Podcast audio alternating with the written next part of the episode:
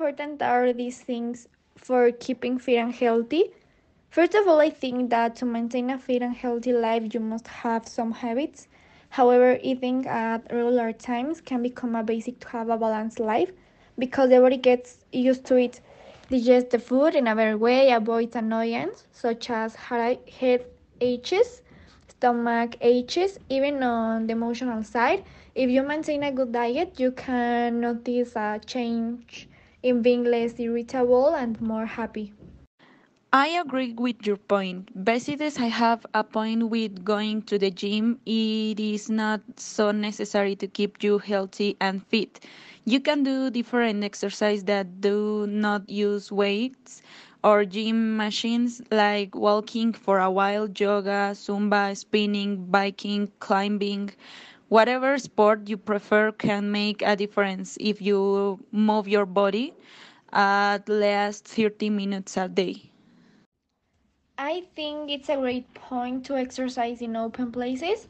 Since being able to spend time outdoors is also of great importance to be balanced, practice mindfulness, and mix it with exercise.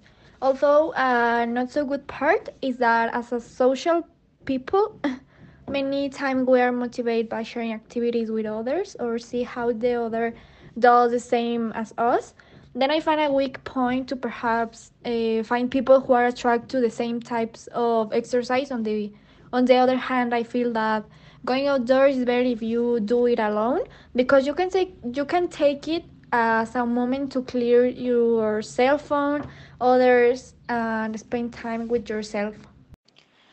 Visiting the doctor regularly seems to me to be a point with many pros since we have become accustomed to going to the doctor at times when we feel sick and not has a routine checkup to prevent disease.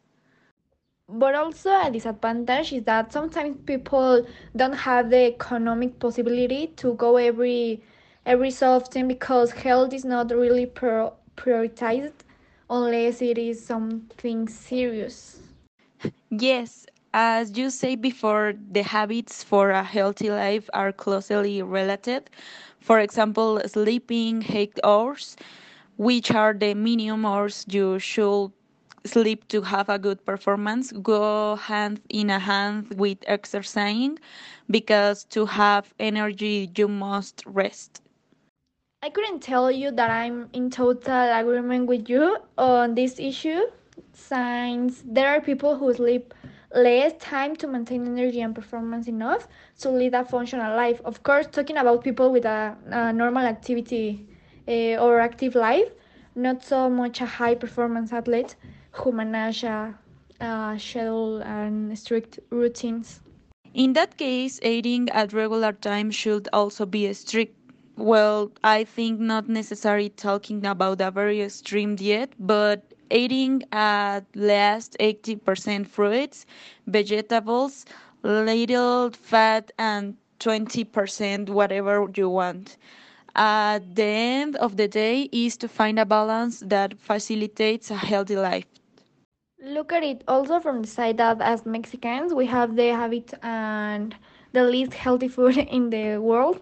Many times we as uh, students have more access to junk food because it is uh, what you find everywhere. And yes, I understand that there is always a place where they sell fruit and juices, but that is all they can offer you. It's not as varied as junk food.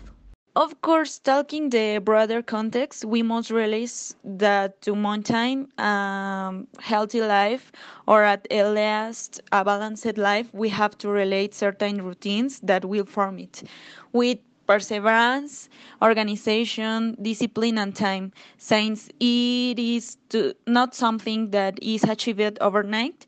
In addition, we must be aware that in order to have a healthy life, we must not only include the psychical part, but also the psychological part that it we it why it is very important to have time to spend in doing activities outside the house.